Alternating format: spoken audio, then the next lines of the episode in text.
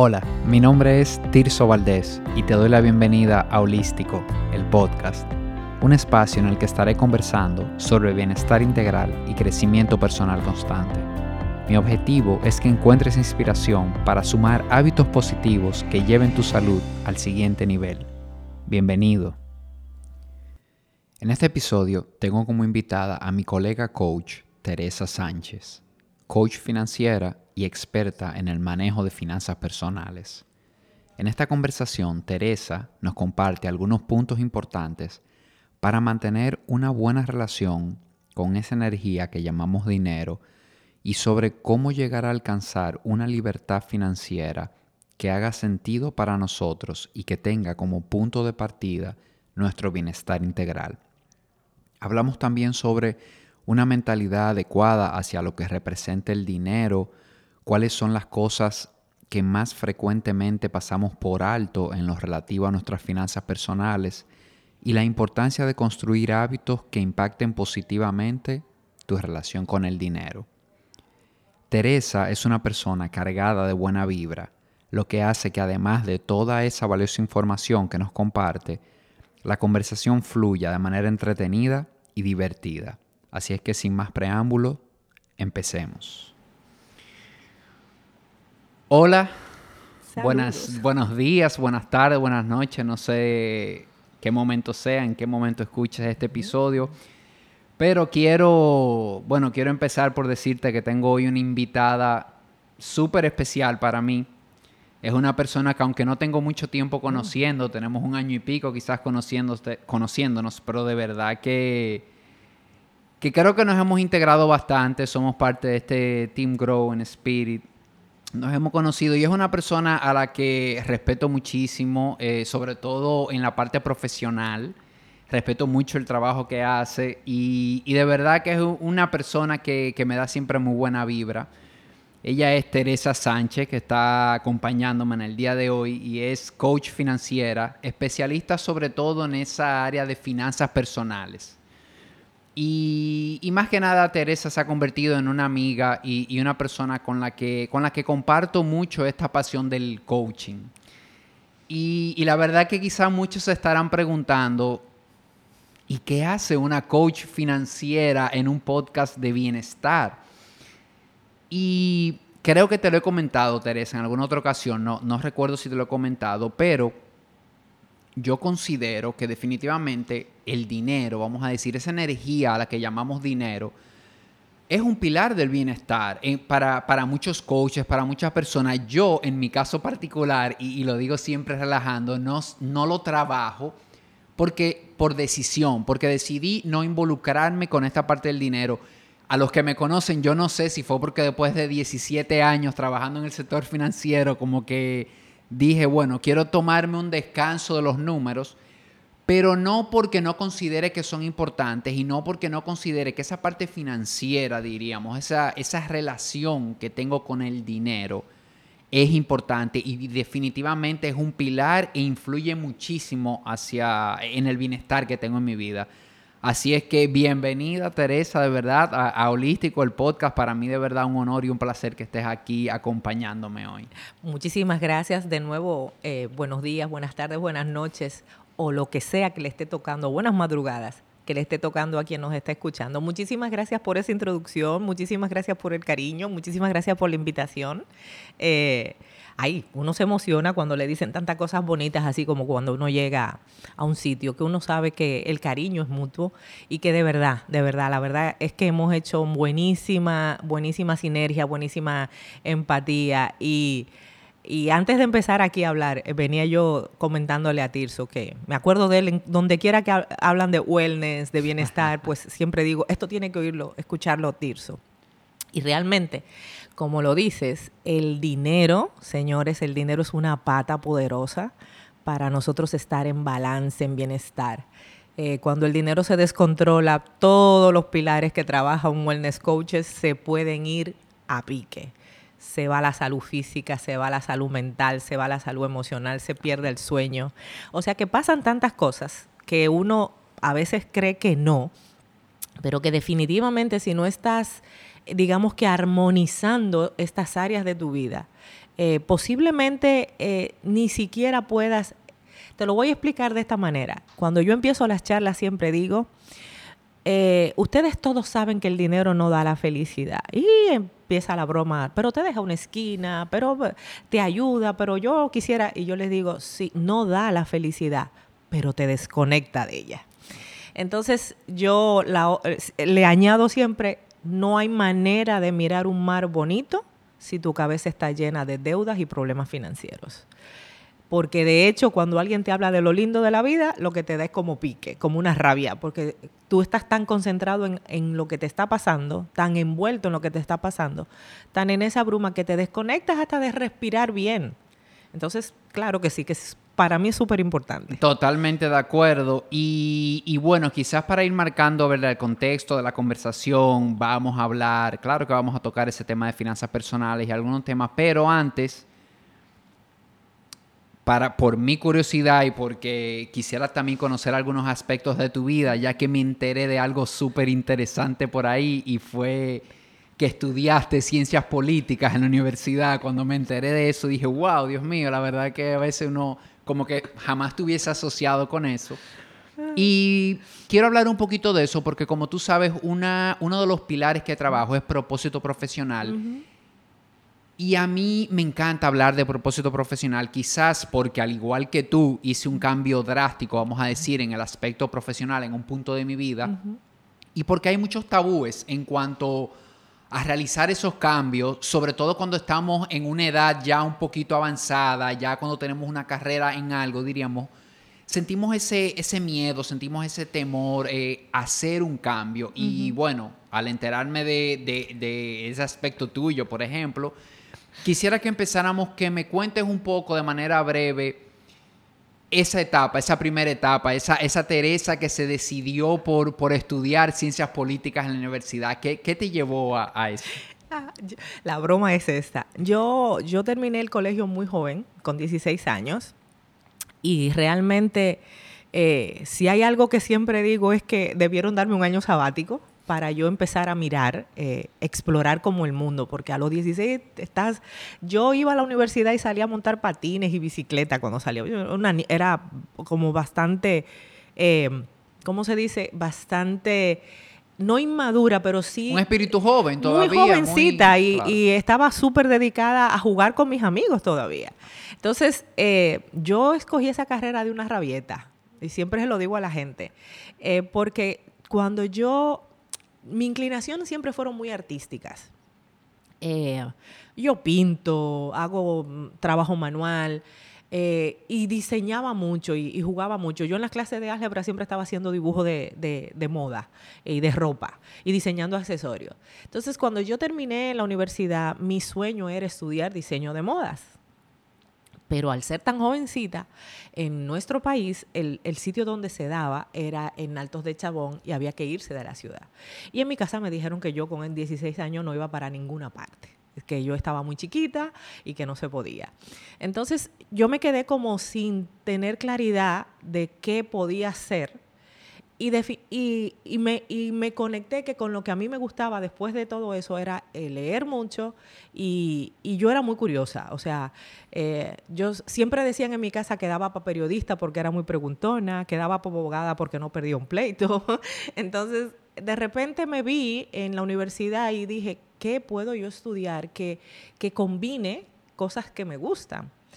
Y encontré la carrera de ciencias políticas me encanta la política, me encanta, eh, me encanta la antropología, me encanta la historia, o sea, eh, se pegaba mucho conmigo.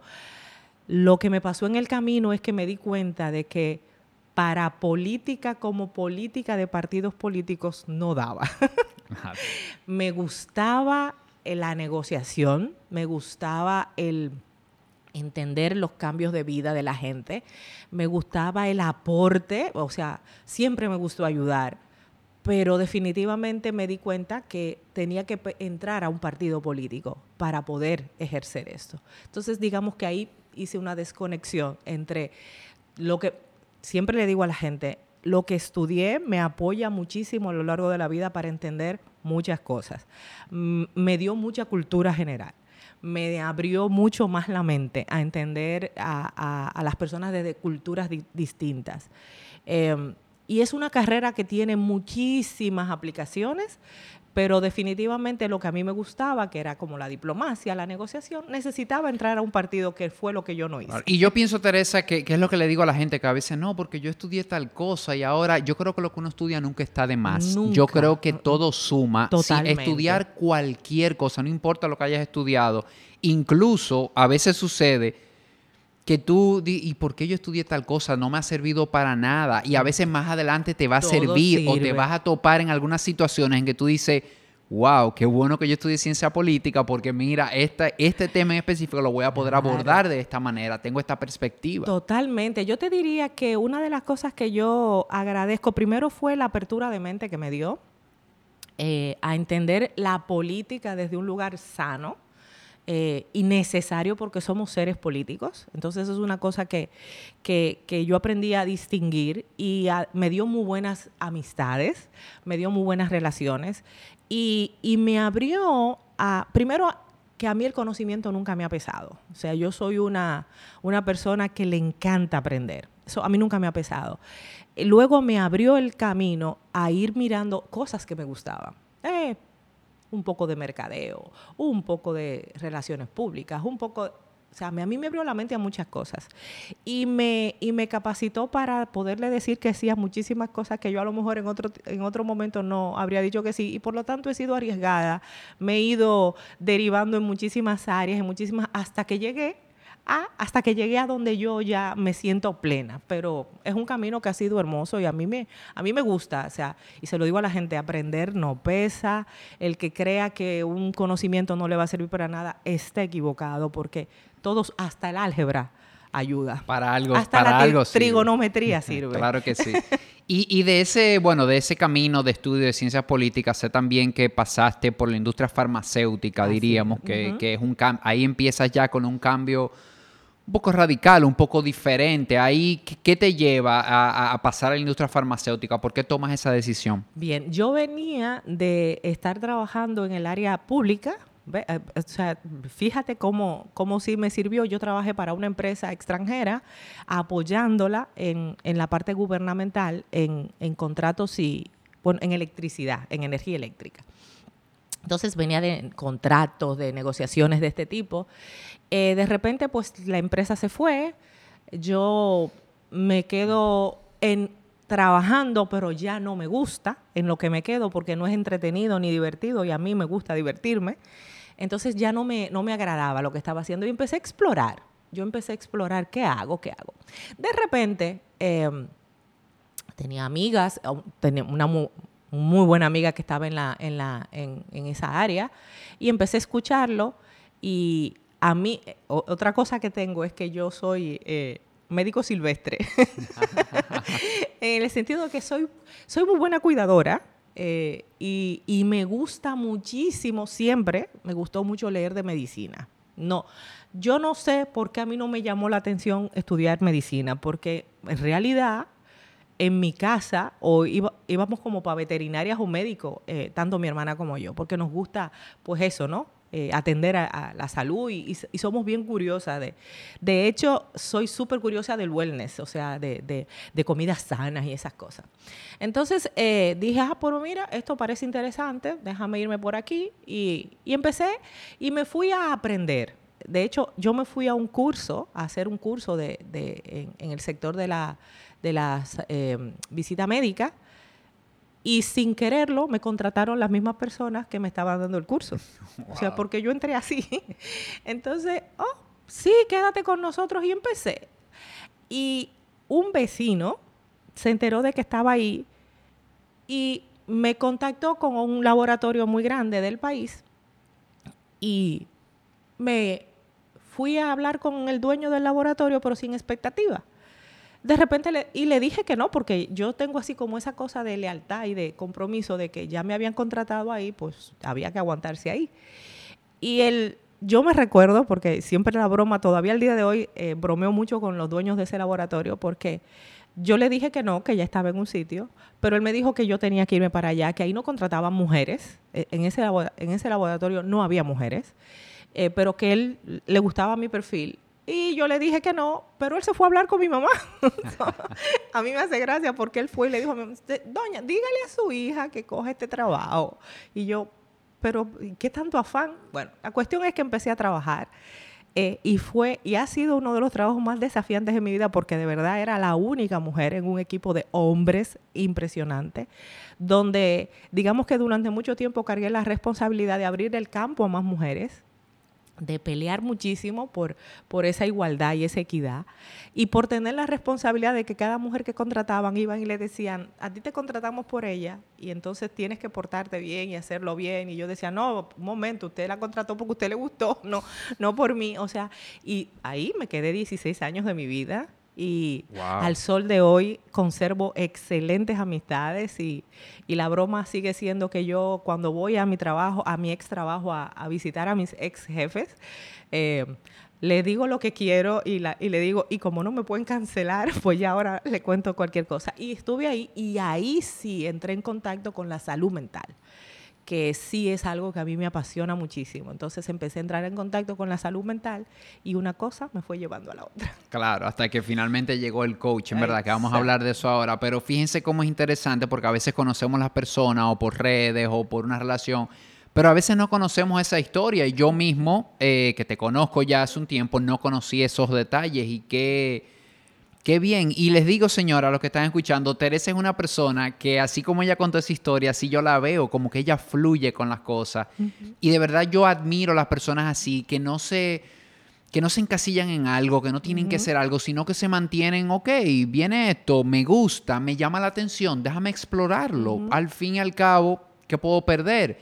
Le voy a dar esta oportunidad. Y fíjense cómo la vida te va trayendo cosas buenas cada vez que tú fluyes, que tú escuchas, que tú te dejas oír y no que, no, que yo estudié ciencia política, yo me tengo que quedar haciendo esto la vida entera. Yo, no, se puede cambiar, se puede variar. Y hoy en día que, que la expectativa de vida está tan alta, como le digo yo a la gente, podemos tener hasta tres carreras diferentes y ser exitosos en las tres. Y estas tres son totalmente diferentes. Entonces, fíjense cómo Teresa empiezan ciencias políticas, pasa a, farmacéuticas, bueno, y, termina finalmente como coach financiera, que de ahí, bueno, ¿qué te lleva, diríamos? ¿Qué es, ¿Cuál es la, lo que se, qué es lo que se te despierta a ti, que te llama tanto la atención el coaching y, e irte a esa parte financiera, diríamos? Y te voy a contar el inciso. En el medio, haberme ido al sector farmacéutico me permitió cumplir con mi primera con mi primer sueño, que fue tener el dinero suficiente para pagarme la carrera, eh, para pagarme el diseño de moda y de joyas en Chabón. O sea que sí lo hice. Ah, porque lo hiciste. Oh, pero qué bien. Y, siempre le digo, señores, los talentos están ahí para usarse porque yo gané muy buen dinero haciendo joyería. Muy ah. buen dinero. No, y lo que yo le digo a la gente, que todo lo que queremos hacer, lo podemos hacer en la vida, solo que no al mismo tiempo quizás el momento tuyo de chabón no era a los 16, pero fue un poquito más adelante, pero eh. fue. El momento estuvo ahí porque intencionalmente creaste el momento. Y tengo entonces muy buenas relaciones. Que, o sea, yo me doy el, lujo de decir que he pasado por los sitios y conservo al sol de hoy amigos en cada uno de los lugares donde trabajé, eh, relaciones muy bonitas y poderosas. O sea, yo me asombro de que, por ejemplo, al sol de hoy, a mí hay médicos que me llaman para pedirme algo del laboratorio donde yo trabajé. Yo digo, pero doctora, yo no trabajo ahí, pero yo sé que tú me lo vas a conseguir. Entonces, eso yo siempre digo, wow, increíble. O sea, tengo la suerte de tener el mismo número de teléfono hace mucho más de 20 años, entonces me ubican y, y, eso lo conservo. Entonces, como yo llego al coaching es, obviamente, digamos que mi techo de crecer en esa empresa también... Eh, digamos que tienes esta cosa de que eres buena en lo que estás haciendo y entonces los jefes a veces no te quieren mover de lo que haces porque eres buena ahí. Entonces ya llegó como ese momento en el que yo, por diferentes razones hasta de salud física, eh, pues el trabajo era agotador, era intenso, era un horario súper eh, eh, demandante, sobre todo para mí que trabajaba neurología y psiquiatría. Entonces llegó un momento en que yo siempre he sido mucho de escuchar y de dar consejos. Eso es algo, digamos que como tengo la cabeza llena de informaciones y, de, y conozco gente por todas partes, pues si alguien tenía un problema, me, Tere, tal cosa, haz esto, aquello. Y se me da que desde siempre eh, fui una persona organizada a nivel financiero, porque entendimos a muy temprana edad que el dinero era una pata poderosa del bienestar porque lo viví. Eh, eh, eh, yo siempre le digo a la gente que yo sé lo que son los ups and downs en las finanzas. Yo, yo sé lo que es tener mucho y no en un momento determinado. Y me di cuenta de que a mí se me era muy fácil decirle a la gente qué hacer con, lo que tenía, con la situación financiera que tenía. Siempre me fue fácil. Y de hecho, en mi trabajo llevaba cooperativas y yo obligaba a mis compañeros de trabajo a tener certificados médicos, eh, certificados financieros durante todo el año y repartía, y yo era la que repartía beneficios. Entonces, como eso siempre era, lo estaba obligando ahí a, por ejemplo, a que si gastaban el dinero en una cosa, me sentaba con ellos, no, pero estás haciendo lo mismo todo el tiempo. O sea, eso yo lo hacía naturalmente. Entonces, entonces llega un momento en mi vida en que mi socia, que es Rosemary Cruz, se certifica como coach y ella me dice a mí, oye, yo creo que a ti esto realmente eh, aquí hay algo para ti bueno porque tú tienes eh, como mucha facilidad para eso, pero su mamá es la que escucha hablar de esto y dice, a Tere, a esto le iría bien. Y vuelvo y digo y fluyo, yo, yo fluyo. Si alguien me, que me conoce me dice que algo puede ser bueno para mí, yo lo exploro, yo no me cierro. Y es como cuando me recomiendan un libro. Yo lo miro y me, si tú me recomiendas una película, la voy a mirar por dos cosas, porque te tomaste el tiempo de recomendarlo y porque algo puede haber ahí que te conectó conmigo y lo voy a explorar. Entonces me fui a hacer mi primera certificación de coaching y en esa certificación que yo hice, en la primera era obligatorio elegir un área de especialización. Y a mí me salió muy natural decir, pues a mí lo que se me da muy fácil es decirle a la gente qué hacer. Wow, ahora descubrí que haciendo preguntas es más chévere y no cargo con la responsabilidad de decir, es que Teresa me dijo que pagar aquí y allí. Y entonces empecé a especializarme. En principio, cuando yo hice mi primera certificación hace más de 10 años, en el país no había nadie que trabajara finanzas personales. Ya digamos que yo me doy el, no el lujo, pero sí me, digo que exploré esa área, eh, en, principio soy pionera ahí. Y entonces empecé a estudiar muchísimo ya desde, desde otros lugares. Para ese momento, también ya yo iba especializándome en psicología positiva, me iba especializando en, en manejo y resolución de conflictos.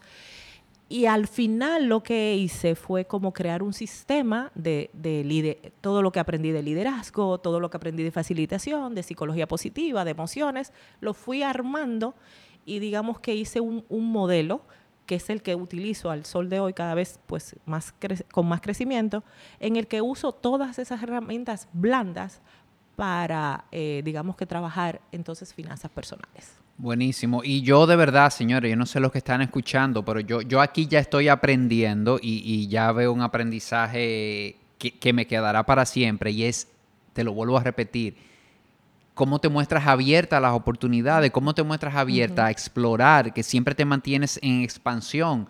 Y a veces uno se topa con gente que dice, pero yo necesito un mensaje, yo quiero que me manden un mensaje, pero esos son los mensajes, los mensajes los tenemos ahí, fáciles. Lo que pasa es que hay que saberlos leer, hay que llevarse de la intuición, hay que arriesgarse. Totalmente. Hay que dar ese primer paso con todo y miedo, ¿verdad? como, como decimos. Y a veces es lo que yo le digo, eh, óyeme, pero es que te están poniendo una valla en la cara, el mensaje, y, tú no lo, no lo, puedes ver, no lo podemos ver a veces. Y de verdad que es conectar con esa intuición, dejarnos fluir y un paso nos va a llevar al otro. No vamos, no vamos a ver todos los escalones, pero vamos a ver el próximo, el próximo, y con eso vamos, vamos fluyendo, ¿verdad? Interesantísimo, de verdad, para mí. y una parte, diría yo, ya yéndonos a tu experiencia como coach financiero, eh, ¿cuál dirías tú que son las principales cosas que, las personas pasamos por alto cuando se trata de, una estabilidad financiera en, el plano personal, diríamos. Yo te voy a conectar exactamente con lo que hacemos cuando estamos trabajando bienestar. Tú sabes que mi cuenta se llama bienestar financiero. Yo creo eso. yo creo que una de las cosas que más pasamos por alto es la falta de propósito. Y, entender el propósito como algo tan simple, como para qué estoy aquí, que parece complejo, señores, pero es simple, porque hasta que uno no se, se llena de esas respuestas, pues uno anda por la vida como hoja que lleva el viento. Y si yo ando por la vida como hoja que lleva el viento, ¿cómo logro gestionar, controlar el dinero? Si no sé para qué ando por aquí. Entonces yo, yo creo mucho que nuestra falta de, visión, de propósito, de largura de vida, de, no saber que, que, tenemos un tiempo, pero que no es cortísimo, yo creo que eso hace que nosotros eh, literalmente perdamos la gestión de nuestro dinero. Claro, y, con ese primero ya me diste justo, me, diste por el pelado, como decimos los dominicanos, porque es algo que que trabajo mucho en bienestar y que me gusta porque fue algo que pasó en mi vida. O sea, yo me vi con 34 años sin tener ese propósito claro, sin, sin, como digo yo, remando, pero sin saber hacia dónde remaba. O sea, yo remaba, pero ¿para dónde voy? Entonces, a veces el propósito se oye como esa palabra muy sofisticada, que está muy de moda, que la vemos en muchos textos, y no es más que eso que dijiste. ¿Por qué? ¿Para qué? Voy a hacer esto. Y creo que una coletilla importante a pegarle a ese propósito es que yo quiero. Exactamente. Sentarme. Increíble que uno a veces, no todo el mundo sabe lo que quiere y creemos que sí. Yo, yo con esos 34 años, yo me di cuenta que yo no sabía lo que yo quería realmente. Yo creo que hay que sentarse con un lápiz, un papel, qué yo quiero, para dónde yo quiero remar y para qué yo quiero llegar ahí. Totalmente. Porque yo creo que una de las chulerías de la vida es que no todos queremos lo mismo. Siempre pongo el mismo ejemplo. No todos queremos la casa en la playa, el carro de lujo, el apartamento tal o X. Si tú quieres eso, perfecto, todo lo puedes querer, todo lo material no hay problema, pero es que definas lo que tú quieres, no lo, no, no lo que te está imponiendo la sociedad, tus padres, tu pareja o, un estilo de vida que no es el que tú quieres llevar. Totalmente. Entonces ese primer punto de propósito, de verdad que que tanto en finanzas y diría yo que en bienestar debe de ser de lo primero que tú trabajes y de lo primero en el que tengas claridad para poder seguir eh, adelante, diríamos. El que no sabe dónde está, ni para qué está ahí, yo hoy, a ver, la gente que me conoce mucho sabe que yo tardo mucho bañándome porque yo todas mis reflexiones y, y, resoluciones de cosas las hago en la ducha. Yo hoy decía, ¿cómo será andar por la vida sin propósito?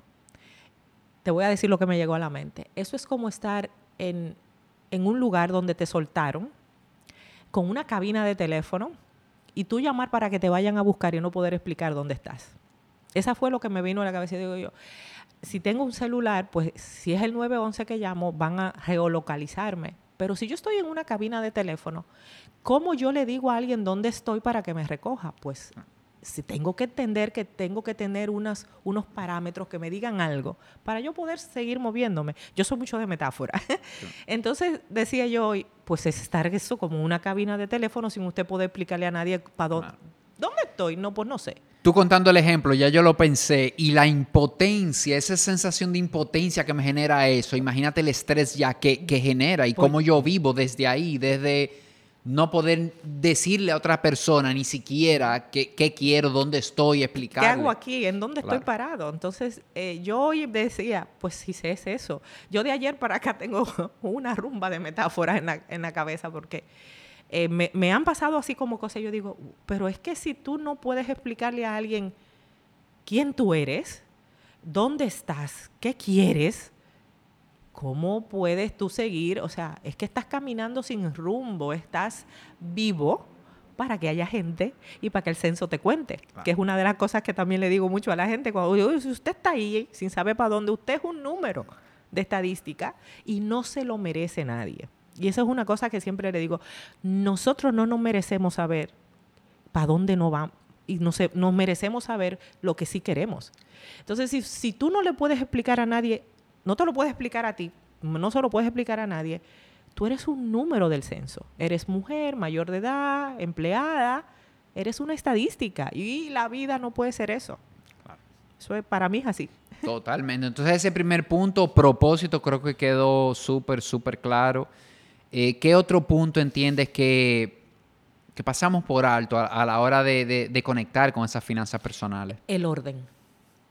A ver, nosotros eh, entender el orden como lo que te funciona. Bien, el orden no es leerse un libro de la magia del orden, que está chévere, sino entender el orden como una cosa que te hace sentido.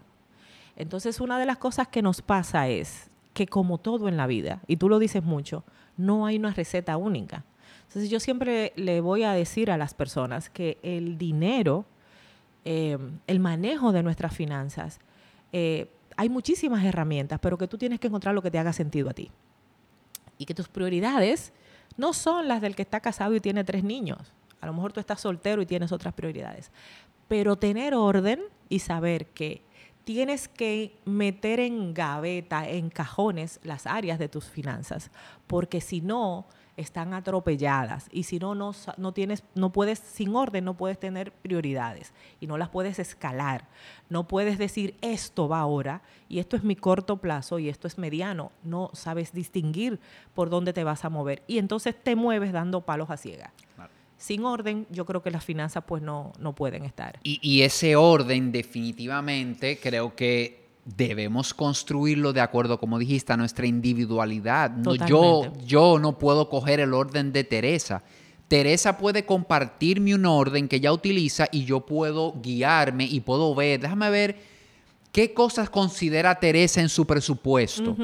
Pero al final el muñeco mío tengo que armarlo yo. Yo soy el que sabe cuáles son las prioridades. A lo mejor yo estoy eh, ocupado de las finanzas de mi mamá, yo tengo que mantener a mi mamá y eso Teresa no lo tiene en su aspecto o yo tengo otras cosas. Entonces, creo que eso que dijiste eh, buenísimo y es algo que, también hablo mucho en bienestar, esa individualidad, ese dejar de utilizar esas recetas únicas e ir ajustando las cosas a mi situación actual. Son personales y cada vez que la gente entienda eso y usted se lee un libro, usted se ve un, tutorial, luego individualízalo y llévalo hacia, hacia ti.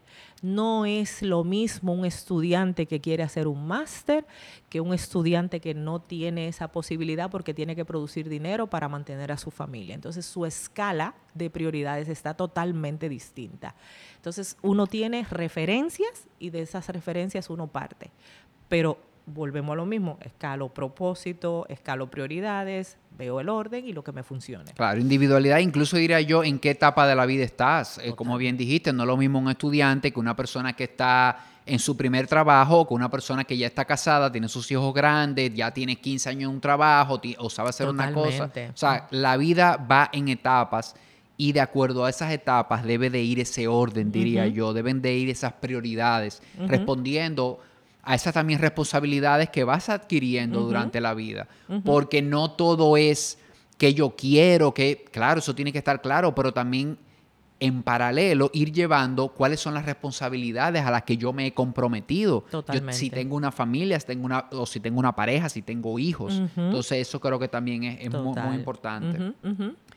Y una tercera cosa, Teresa, que, se tiende a pasar por alto, ¿cuál sería? Eh, hay, para mí, eh, que se tiende a pasar por alto tiene mucho que ver con estos pensamientos limitantes que tenemos, con no cuestionarnos nuestros pensamientos y tiene mucho que ver con hábitos productivos de ahorro y economía que nosotros no instalamos. Porque decimos que no y luego está esto tan dominicano de porque yo lo valgo y lo merezco. Y esas, esa, ese, ese, ese pequeño conjunto de cosas que te acabo de mencionar son un disparador muy negativo de, tener finanzas sanas. Porque la pregunta poderosa siempre va a ser, ¿yo me merezco este gustito de ahora, este desorden o yo me merezco una vida en bienestar? Y si usted se la puede responder y se la responde y dice, ay, yo lo que me merezco son los gustitos y está bien y no te vas a quejar de las consecuencias, no hay problema. La dificultad ocurre cuando no sabes lo que quieres, pero lo que estás haciendo te conecta con estar en descontrol, en desarmonía, en, ansiedad. Entonces, la pregunta es, ¿qué es lo que de verdad yo me merezco? Y yo creo que cuando uno se da cuenta de que apoyarme en unas finanzas saludables me va a, poner en ese sitio, las cosas se, se ponen en nivel. Yo oyéndote, creo que definitivamente hay unos eslogans por ahí de campañas muy famosas que todos conocemos que crean una distorsión. Porque ese de yo me la merezco, que sabemos esa campaña que salió y conocemos otra muy famosa que dice vivir esa hora. Exactamente. Eh, yo no creo que las campañas están malas. Yo creo que lo que podemos revisar es la forma en que estamos interpretando esas campañas, porque son campañas de, empresas muy exitosas y, y, sé que hubo un grupo de personas que se sentaron en una mesa a pensarla. Lo que pasa es que es peligroso, como tú dijiste, la interpretación que podemos darle, porque cuando vivimos una vida que se enfoca en la inmediatez, diríamos, en el hoy solamente, vienen los problemas, viene el tema, porque mañana la vida va a continuar. Claro, y te viene el otro de la vida es un ratito, sí, la vida es un ratito, pero un ratito largo.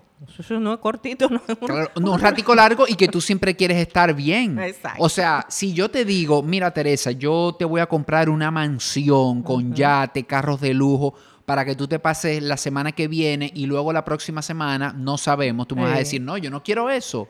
Porque al ser humano no le gusta ir para atrás. Al ser humano prefiere quedarse más o menos en una estabilidad, en cosas. O sea, nadie quiere moverse en picos. Entonces, no hace mucho sentido tú hoy darte estas cosas que quizás no puedes sostener para entonces mañana tener que bajar mucho. Mira, hay un sesgo. Eh, nosotros, los seres humanos, señores, por eso, por eso, eh, otro tema que a mí me apasiona es la economía conductual, ¿verdad? Yo leo mucho. Eh, economía del comportamiento. Y hay eh, unos sesgos muy naturales en el ser humano, es, el, sesgo a la adversión a la pérdida y el sesgo a comprar y el rechazo a pagar. Son las tres cosas que tiene el ser humano que son terribles para sus finanzas. Comprar nos encanta. O sea, a todos nos gusta comprar pero no sabemos escalar en prioridades, pero luego no nos gusta pagar. Porque después que disfrutamos el momentito, la consecuencia ya no nos agrada. Por eso nosotros entramos en estas vueltas, eh, en esa centrífuga de no quiero pagar, vuelvo y compro, no quiero pagar, vuelvo y compro, y cuando vengo a ver estoy metido en tremendo lío, en tremendo tollo, como decimos los dominicanos. De ahí que nosotros tenemos que ir siempre hacia adentro y cada vez más darnos cuenta de dónde yo, quién soy yo. O sea, si yo tengo adversión a la pérdida y por lo tanto todo lo que me parezca una oferta la quiero aprovechar, yo tengo que darme cuenta de que ahí tengo una un disparador, por decirlo de alguna manera. Y si yo soy una persona a la que le encanta una compra, pero que le da una rabieta cuando le cobran, también me tengo que dar cuenta de que mi impulso a compra me va a meter en un problema. Pero si no nos paramos a si no respiramos y reflexionamos y no qué tipo de personalidad yo tengo, quién soy yo, qué es lo que a mí me gusta, eh, pues por lo tanto no me doy cuenta y no, y no me reconozco. Y al no reconocerme me voy metiendo en problemas. Entonces, de ahí que es tan importante esa pregunta de tanto en tanto, ¿Quién, soy, ¿quién estoy siendo en este momento? Y, tú, y tú hablabas, Teresa, y me vino a la mente, dijiste eso, que somos, nos encanta comprar, pero no nos gusta pagar. Y esto no es un tema personal, esto es un tema generalizado, que ya como me dijiste, en la economía del comportamiento, esto está estudiado y esto es así. Imagínate, Teresa, cómo entra en ese panorama una tarjeta de crédito, que es un mecanismo de yo comprar, de no pagar en ese momento y tener que pagar a futuro. Imagínate cuando llegue ese momento de pagar, entonces, claro, yo empiezo a entender muchísimo esa gente que muchas de las cosas que compra la compra en efectivo. Porque se ponen esas reglas. No, no, si yo voy a comprar una cosa, la voy a comprar en efectivo. Totalmente. Y te empieza a hacer mucho sentido, va muy de la mano con esa teoría que mencionaste. Y cómo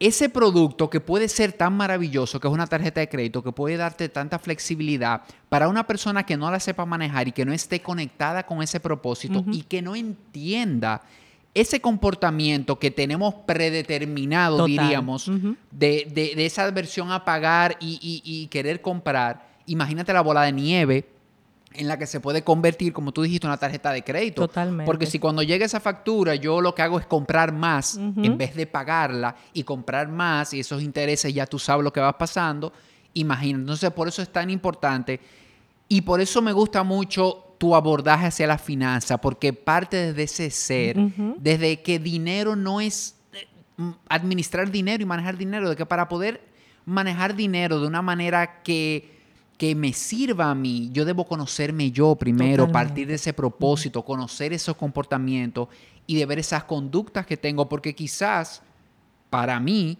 es saludable ponerme esa regla de no, no, yo voy a pagar en efectivo hasta que yo entienda mis comportamientos. Yo en lo personal, yo ya no lo hago, pero tenía una práctica y era que yo no pagaba vacaciones con tarjeta de crédito, porque a mí no me hacía mucho sentido irme de vacaciones con un dinero que yo no tenía. Eso era como una regla personal. Y esto no es una recomendación general ni nada, era algo personal, pero a mí me funcionaba. Y ya estoy entendiendo de dónde podía venir esa adversión mía hacia cuando llegaba ese voucher, wow, pagar estas vacaciones, porque ya yo lo disfruté, como que se hace pesado. Eh, Entonces, por ese concepto de esa que, me comentaste, que yo no lo conocía, mira qué interesante. Entonces, por eso me doy cuenta que yo me sentía mejor cuando yo pagaba mis vacaciones por adelantado. Ya yo me iba, gozaba, disfrutaba y ya eso estaba pago, exactamente. Eh, haz una suma y, y vamos desde el principio. No tengo propósito de vida no tengo orden en mi finanza, no sé quién soy, no, no, no llevo presupuesto ni tengo nada de esto. En la vida es un ratito, eh, a un gustazo, un trancazo. Si no fuera por la deuda y estos momentitos que hace uno vivo. Vivir es ahora. Vivir es ahora. Yo me lo merezco. Lo puedo y me lo merezco. Y usted tiene un lío en la cabeza que explota en el bolsillo. Entonces, cuando explota en el bolsillo, empiezas a dormir mal empiezas a estar de mal humor, baja tu productividad, tu creatividad se va al subterráneo, no eres productivo y eficiente en tu, en tu trabajo, te empiezan a llamar a cobrarte y se te desarma la vida. Y al final, te decimos, es que el dinero es malo. El dinero es malo. el dinero no es malo. No, señor. Es la relación que tú creaste con esa energía, que es el dinero. El dinero es una energía. Totalmente. Va a depender de cómo tú te estás relacionando con esa energía. Y yo le digo a la gente, y todo empezó porque te fuiste a la tienda a pasear y una blusa azul te dijo ven y tú le dijiste voy. Y se te desarmó la vida. Entonces, un, un, nosotros somos seres sistémicos. Nosotros vivimos en un sistema donde el aleteo de una mariposa en Japón tiene una consecuencia aquí. Cuando yo hago una tontería pequeñita allá arriba, empieza una cascada de consecuencias. Y es lo que no nos gusta mirar. Entonces, si nosotros nos ponemos a pensar, esto que voy a hacer ahora, este yo lo valgo, yo me lo merezco, dentro de 15 días, ¿cómo va a ser? A lo mejor yo le bajo la temperatura a la emoción. Pero nos gusta ir por la vida como atropellándonos, señores, somos nuestros mejores autosaboteadores del bienestar y a veces lo único que nos falta es paciencia y orden para hacer las cosas. Claro, y, desarrollar ese mecanismo de preguntarme, yo lo utilizo mucho con la comida, cuando me voy a comer algo, tengo hambre, ¿este alimento me va a nutrir o va a afectar mi salud? Entonces, lo mismo cuando voy a comprar, cuando voy a gastar, necesito esto, como hacerme ese, ponerme esas reglas de cada vez que voy a, a pagar, a sacar una tarjeta de crédito, a sacar un efectivo, hacerme las preguntas. Esto vale la pena, me va a sumar a mi vida, este es el momento, porque esa es otra, a veces sí lo necesito, a veces sí va a sumar a mi vida, pero este no es el momento quizás. Esta, eh, esto, esto no cae en ese orden que yo definí, en esas prioridades que ya yo dije, que, me voy a mover con estas prioridades. Y, y hay una cosa que dijiste la palabra necesito. A mí me gusta mucho decirle a la gente, bájale la carga emocional a la necesidad. Necesidad es esencial y si no ocurre tiene una consecuencia. Y cuando yo mm, aprendo que si no ocurre tiene una consecuencia, son como cinco cosas. Si no duermo tengo un problema, si no como, si no me alimento tengo una situación, si no pago la casa donde vivo tengo una situación, si no pago la luz, si no pago el agua o no pago el colegio de mis hijos. Si yo no me compro un pantalón, no hay consecuencia. Y cuando uno aprende a bajarle a eso, yo, no le explico a ustedes cómo uno conecta con la abundancia infinita que hay por ahí para nosotros. claro, y justo eso es lo que te iba a decir, que me gustó, porque esa palabra a lo que te conecta es a escasez, esa necesidad, ese yo necesito y necesito.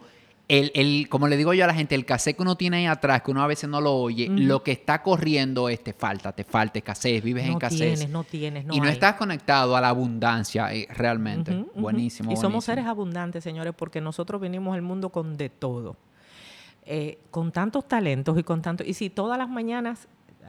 Yo soy. O sea, yo creo que lo digo permanentemente. Yo me levanto sonreída todos los días. Yo nunca en mi vida me levanto de mal humor, yo me levanto calmada porque cuando yo me desperté lo primero que dije fue, uh, lo logré, pasé la noche y estoy aquí viva. Entonces después uno empieza a verificar todo lo que uno tiene y si todos los días nosotros escaneáramos en, en gratitud lo que ya hay, sin ser conformistas, nos, nos conectáramos con todo lo que el mundo tiene ahí a la mano para nosotros. Y entonces ya no, no, no necesitamos tampoco. Y, si, y, si tú que no estás escuchando, esto como que no te hace sentido de que ya tú sí eres abundante, te invitamos a que saques una libreta y un lápiz y empieces a escribir las cosas por las que estás agradecido en tu vida y, yo te aseguro que no vas a terminar, que vas a terminar cuando te canses de escribir, no cuando dejen de llegar cosas a tu cabeza. es, Eso que dijiste, Tere, es lo principal para conectar con esa abundancia, ese agradecimiento. Eso es lo que lo que primero nos conecta con, esa abundancia que ya todos tenemos. Totalmente. Y cuando partimos de ahí, de yo, yo lo tengo todo, quiero cosas, voy a trabajar con eso con paciencia, con disciplina, eh, enfocado, tengo un plan, sé para dónde voy, sé cómo lo quiero. A partir de ahí las cosas empiezan, eh, la magia ocurre. Eh, porque esa es otra cosa. Yo, yo uso mucho un hashtag que es la magia del ahorro. Porque la magia del ahorro no es guardar dinero es, construir un hábito en tu mente de saber que tienes tanto que puedes dar y puedes guardar. Entonces, a partir de ahí ya como que las cosas son totalmente distintas porque salgo de, ah, yo no puedo, no me alcanza, yo no sé cómo hacerlo. Ah, pero si yo apago la luz ya guardé dinero. Si yo cierro la llave ya guardé. Si yo aprendo a comer sano y a, y a ahorrar en mis alimentos y a utilizarlos y aprovecharlos bien, ya tengo dinero.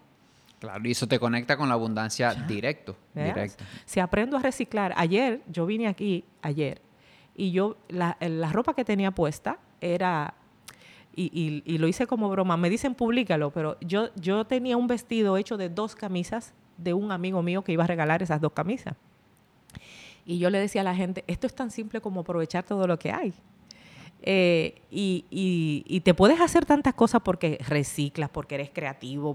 Hay tanto, hay tanto, que a veces vuelvo lo mismo, nos desconectamos de la abundancia y de la creatividad porque la bruma no nos deja pensar. Claro, el necesito, el me falta y no vemos que está todo alrededor, que sencillamente a veces usa un poquito de creatividad y, poder, y tenemos muchísimo. Totalmente. Buenísimo. Yo en, en lo personal, Teresa, creo que,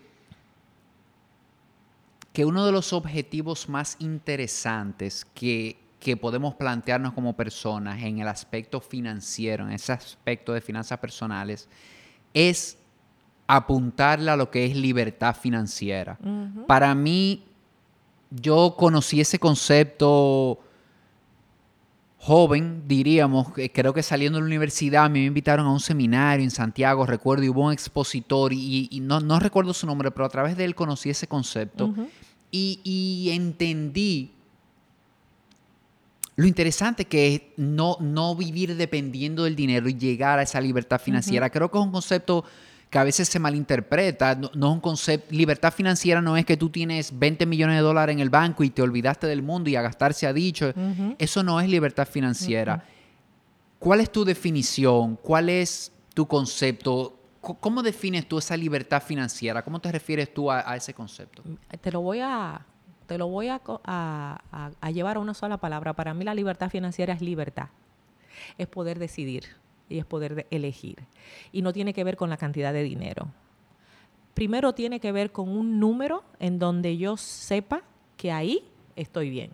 Por eso siempre le digo a la gente, usted tiene que saber el costo de su estilo de vida para poder definir su libertad. No, no es algo etéreo, ojo, no. estamos hablando de una filosofía, o sea, si bien es cierto que no es tener 20 millones de dólares en el banco, pero tampoco se puede dejar en el aire. No. O, eh, ponerle un número, tienes que ponerle ese número. El costo de mi estilo de vida tiene que tener un número para yo saber hacia dónde me voy a mover. Lo que nos pasa para no eh, extraerme de ahí, es que como ni siquiera tenemos orden y no sabemos lo que costamos y no sabemos lo que cuesta levantarnos ni movernos, pues nunca podemos, siempre que hablamos de libertad financiera pensamos en millones. No tienen que ser millones, es esa cifra donde tú estás bien, donde tú puedes decidir, donde tú cuidas tu dignidad porque has cuidado el dinero que has producido a lo largo de la vida y, y te sabes independiente te sabes no dependiente de un tercero para sostenerte a lo largo de la vida. Es tu saber que el dinero cuida de lo más importante que uno tiene, señores, que es ser libre. Es poder decidir, decir que no, decir que sí, ahora sí, ahora no. Es poder marcharme de un sitio o quedarme en él. Y cuando uno aprende a valorar ese poder, e, ese poder de decisión de elegir, uno cuida el dinero. porque el dinero hay que cuidarlo. Porque otro de los grandes mitos que hay es que el dinero va donde hay dinero. Y yo lo cambié hace mucho porque el dinero se queda donde lo cuidan. Y como el dinero se queda donde lo cuidan, entonces a partir de ahí usted va a saber que se va a quedar contigo. No, buenísimo. Me, encantó de verdad ese enfoque. Y, y oyéndote hablar, pensé en esa libertad, en esa buena sensación, porque yo creo que todos, y yo he estado ahí en lo personal, cuando tenemos que tomar decisiones o, sencillamente al revés, no puedo tomar una decisión porque dependo de ese dinero, porque dependo de esa cosa. Y ahí nos damos cuenta cómo se ve coartada esa libertad. y, tenemos que quedarnos en lugares que a veces no queremos, tenemos que, no sé, quizás tener un trabajo que no es el que nos hace sentido en ese momento porque no hemos llegado a esa libertad financiera. Y, y nada, a ti que nos estás escuchando, si estás ahí, no pasa nada. Todos hemos estado ahí en algún momento de nuestra vida. Sencillamente saber, tomar en consideración ese propósito, ese orden, ese conocerte y empezar a trabajar para apuntarle hacia esa libertad financiera que hay que trabajarla. Yo creo que la libertad financiera no, no es algo que, sencillamente llega en tu vida porque tienes una edad o porque tienes tantos años trabajando.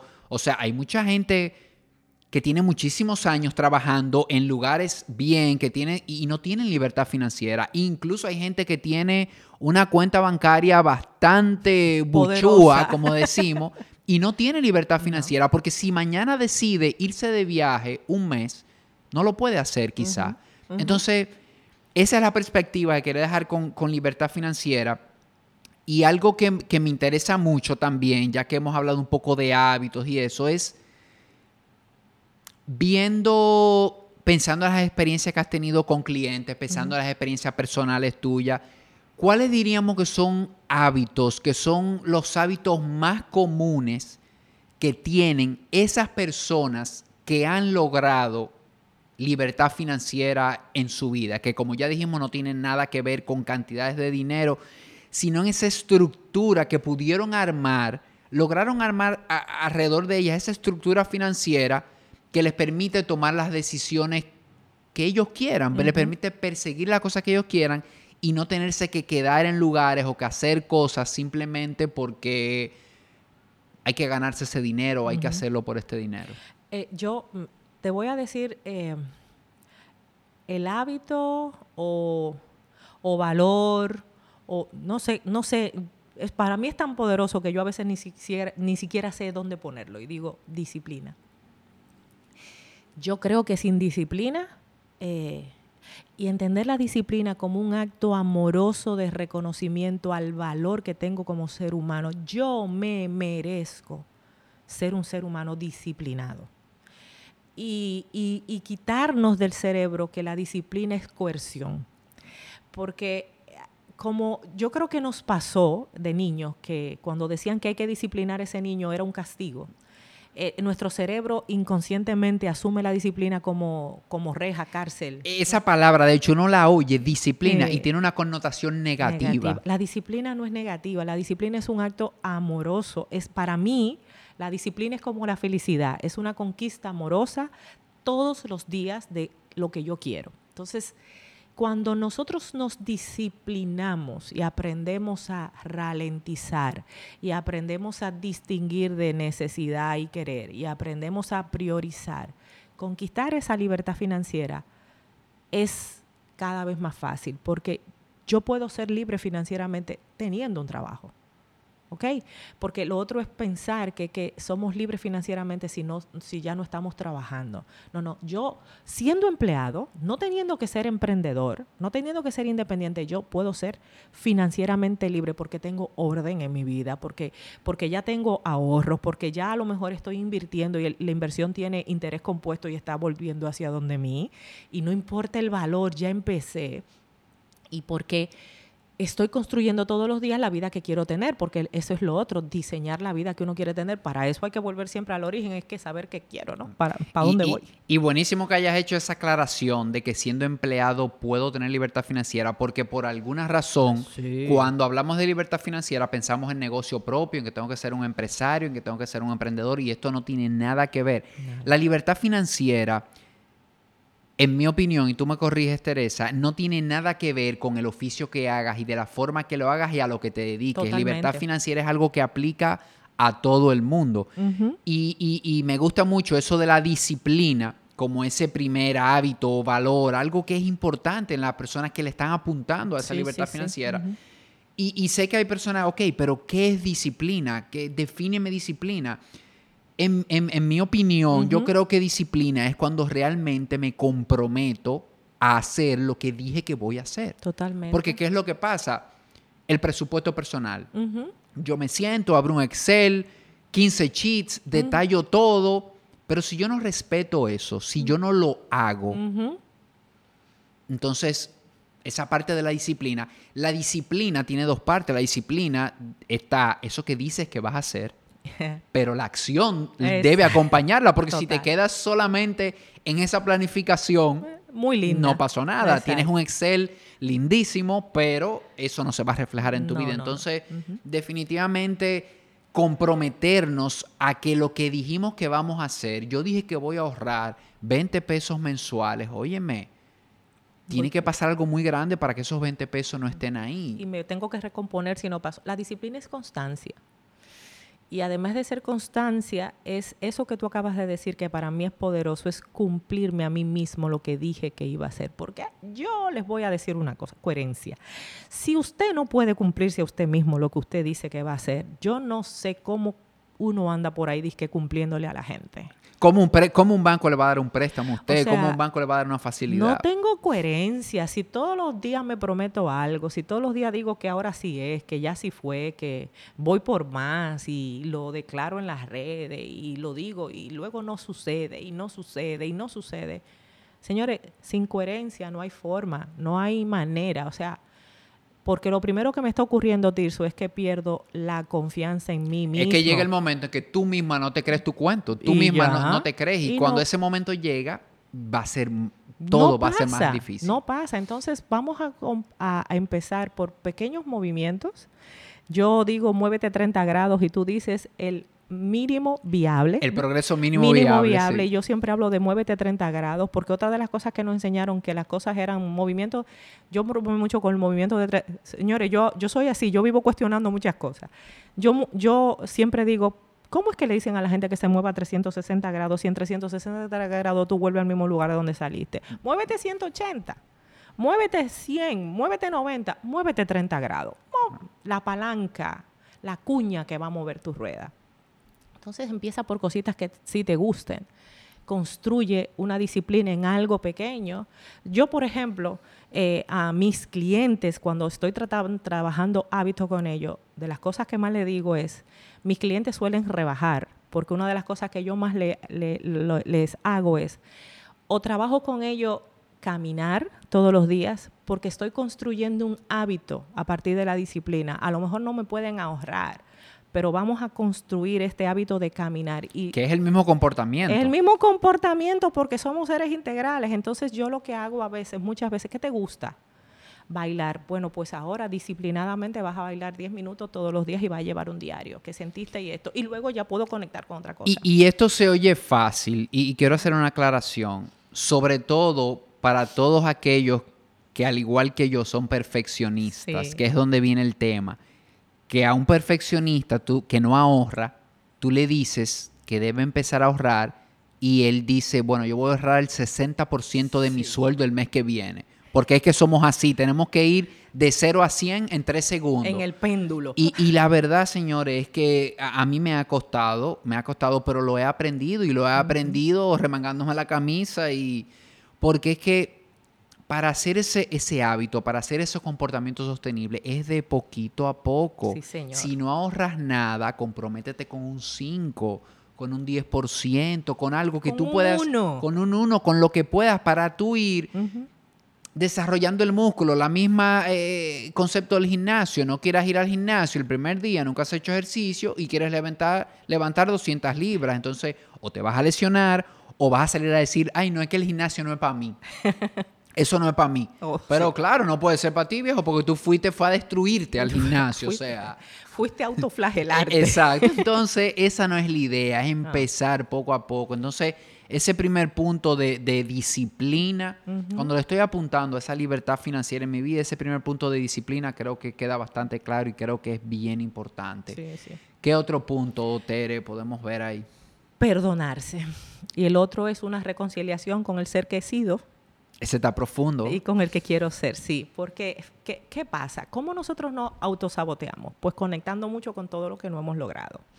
Entonces nos apalancamos ahí. Eh, si, cometimos un error financiero muy, muy severo, pues no, no podemos salir del hoyo porque siempre estamos porque yo hice, yo debí, yo no. Entonces hay que perdonarse. Y, ese concepto de perdón, no para justificar, sino para entender que de ese error yo lo que tengo que irme es a, a reflexionar y aprender. Entonces incorporar el aprendizaje también. Para mí es muy importante. Entonces, ¿qué aprendí de lo que me ha sucedido o qué estoy aprendiendo de lo que alguien en mi familia está haciendo que no me gusta a nivel financiero. Porque otra de las cosas que nos pasa es, con lo que más nos peleamos es con las cosas que más repetimos. Solemos parecernos muchísimo, aquello que dijimos, bueno, solemos parecernos tanto a nuestros padres que los que son papás saben que en este momento están repitiendo comportamientos que dijeron que no iban a hacer. Entonces, si yo no estoy alerta y no estoy mirando y no trabajo en ese perdón, posiblemente conductas financieras que no son sanas, las voy a repetir. O sea que yo siempre hablo mucho de, eh, te voy a poner un ejemplo eh, fácil. Hace unos, la pandemia, yo tuve una clienta que tenía un, un desorden en el renglón de alimentos en su casa, eh, terrible. o sea, íbamos ahí y estábamos trabajando de repente, así como que un día mi corazón lo que me dijo fue, pregúntale por su papá. Y yo le dije, ¿cómo compraba comida tu papá? Y a mí me asombra, era por Zoom porque no nos podíamos ver.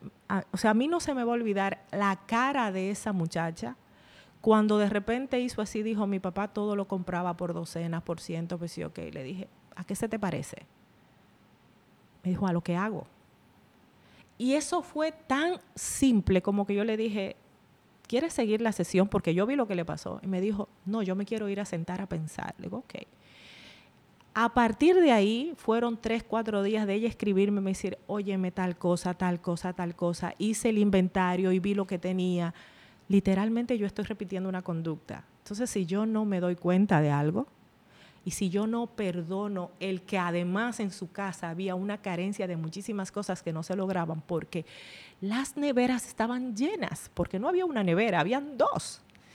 Eh, pero luego faltaba mucho, mucha otra cosa y ella no darse cuenta de eso, pues no lo puedes arreglar. Y si no te reconcilias ahí, no, no lo puedes arreglar. A veces necesitas darte cuenta y además irte a hacer terapia.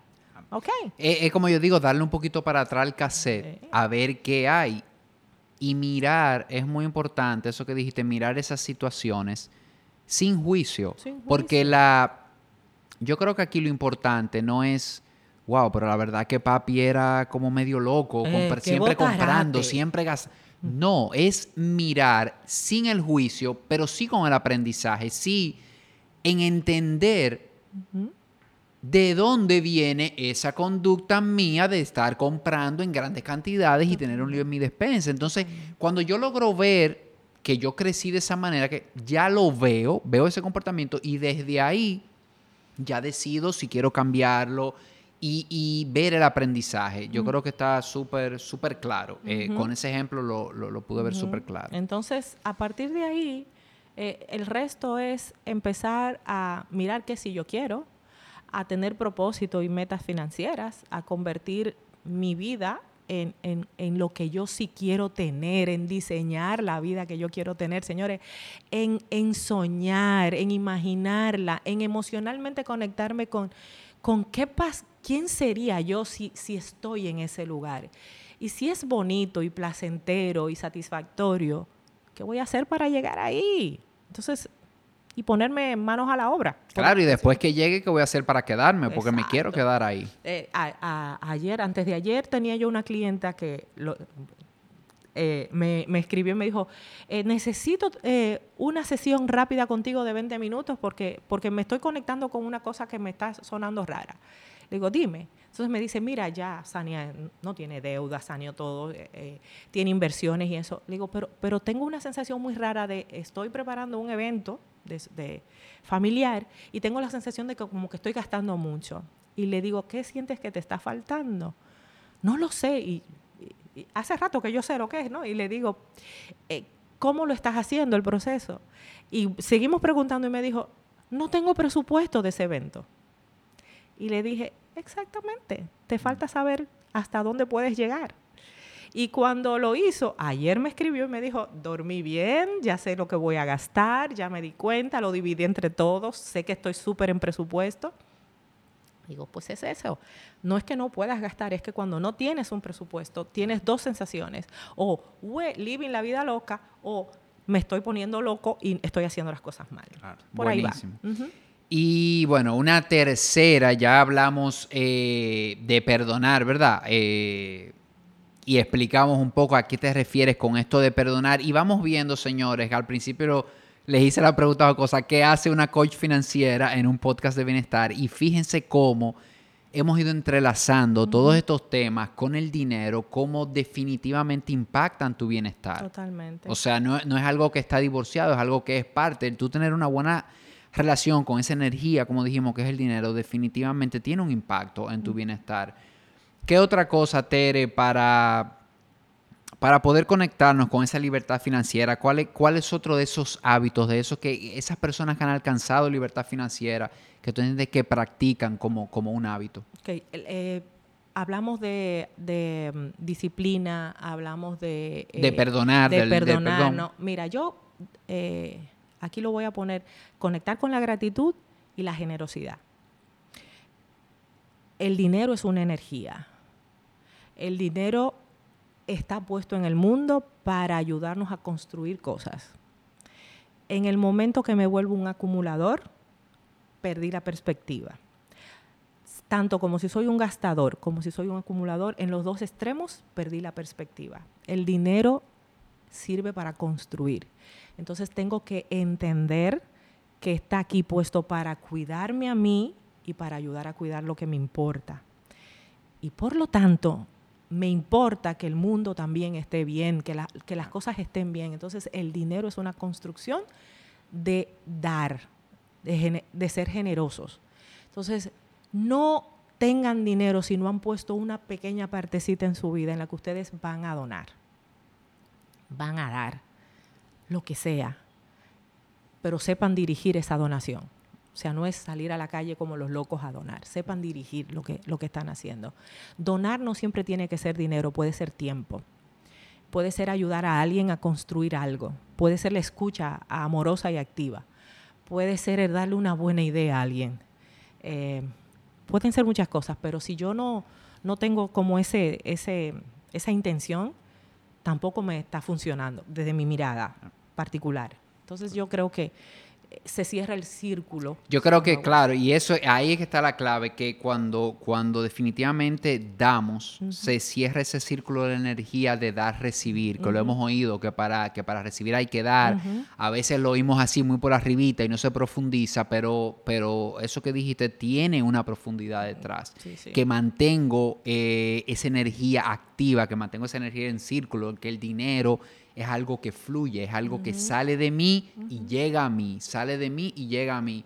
y, y, algo que a mí me hace mucho sentido, en lo personal también digo, en cuanto al dinero, es siempre trato, o sea, hago ese esfuerzo por no ver el dinero como un fin de nada, sino verlo como ese medio. Es un medio. El dinero es ese medio que me va a permitir a mí esa libertad que conversamos aquí, o que me va a permitir a mí muchas cosas, me va a permitir a mí ayudar a alguien, servir de instrumento para algo, eh, conocer un lugar, eh, intercambiar con personas diferentes, o sea, es como ese medio. Yo creo que a veces cuando vemos el dinero como un fin, puede empezar a llegar problemas, ese acumular, acumular y más y más y más. Y la verdad es que ya lo sabemos, nunca va a ser suficiente. Cuando lo veo como un fin, no importa lo que hay en la cuenta, nunca va a ser suficiente, porque el, dinero no llena. no, el techo se, el techo no se, no se, no se alcanza. No, nuestra meseta del placer en el cerebro, que, que químicamente existe, pues literalmente se abre y no tiene techo. Eh, porque es como,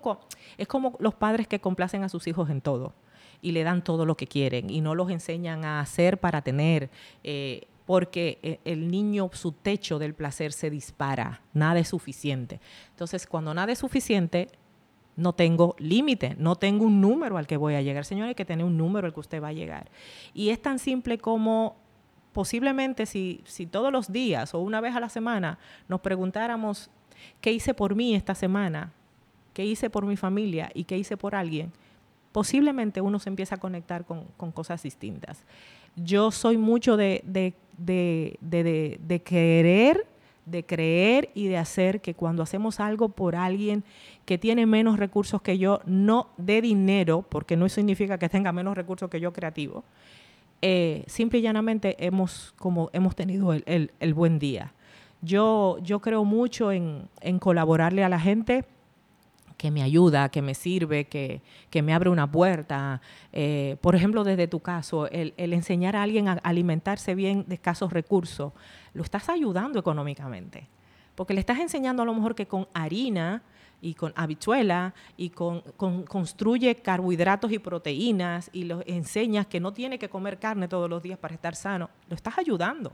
Entonces, ¿qué hago por el otro? También para mí es, es muy importante. Entonces yo me la paso así, ¿no? Yo digo, eh, a todo el que puedo ayudar, pues ayudo eh, y, y me voy contenta y al final pues las cosas salen. Buenísimo, yo creo que bueno, ese último comentario estuvo espectacular para, para cerrar. Tengo una última pregunta, pero antes que esa, de verdad que gracias de verdad por haber aceptado mi invitación. Yo me la he pasado súper bien, se nos ha ido una hora aquí volando. Gracias. Yo he aprendido muchísimo y sé que los que nos están escuchando también van a aprender mucho de, todo esto que, nos ha contado Teresa. Gracias. Y bueno, los que quieran conectar con ella, está en Instagram en mi bienestar financiero, ¿verdad? Ahí estoy. Todo el que quiera conectar con, con Teresa Sánchez en Instagram, mi bienestar financiero y ahí pueden escribirle, pueden ver sus publicaciones o pueden contactar con ella si lo quieren hacer de alguna manera. Gracias de verdad, Teresa. Y, y, mi última pregunta es, tu definición de bienestar financiero. ¿Cuál es la definición que tú das para, para considerar que una persona está realmente en bienestar financiero? Mi bienestar, eh, para mí, bienestar financiero es ese lugar donde yo estoy a nivel financiero, a nivel de esa energía, yo estoy bien. Yo la separo y digo, estoy bien. Por eso digo, tiene un número, tiene un número y tiene indicadores. Y yo tengo que chequear esos indicadores que se están cumpliendo. El bienestar financiero es una construcción de todos los días que me va a acercar a esa libertad financiera. Por lo tanto, eh, no es una cosa acabada pero no es, una, no es algo que me produce ansiedad. Y eso es muy importante, porque no es una carrera loca, sino es un paso a paso todos los días. Tiene número, tiene indicadores. Cada uno de nosotros tiene que saber cuál es el número y cuáles son esos indicadores. Y qué tengo que hacer para llegar ahí todos los días. Yo estoy en bienestar cuando mi fondo de emergencia está en un número. Estoy tranquila. Entonces, por ejemplo, en este momento de mi vida, mi fondo de emergencia tiene un número y tiene que estar ahí. Luego, saber que estoy asegurando ese, ese retiro en algún momento. y que todos los días estoy haciendo algo que me conecta con estar feliz y estar contento. entonces al final se convierte como en eso. Que el dinero me sirve para pagarme un curso de lettering que voy a hacer, por ejemplo, dentro de dos semanas. ¿Qué? Buenísimo. Lettering, porque quiero, porque me gusta, porque me, me encanta escribir y porque me gustan las letras bonitas. Punto. Simple. O sea, no es porque invertí en la bolsa de valores. Es eso. Cosas simples de la vida que me van a garantizar una calidad de vida. Claro, y, mantenerme conectado conmigo. Bueno, buenísimo, Tere, de verdad, una vez más, gracias por estar aquí. Un abrazote. Gracias. Y nos vemos en una próxima entrega de este podcast. Un placer para mí. Bye.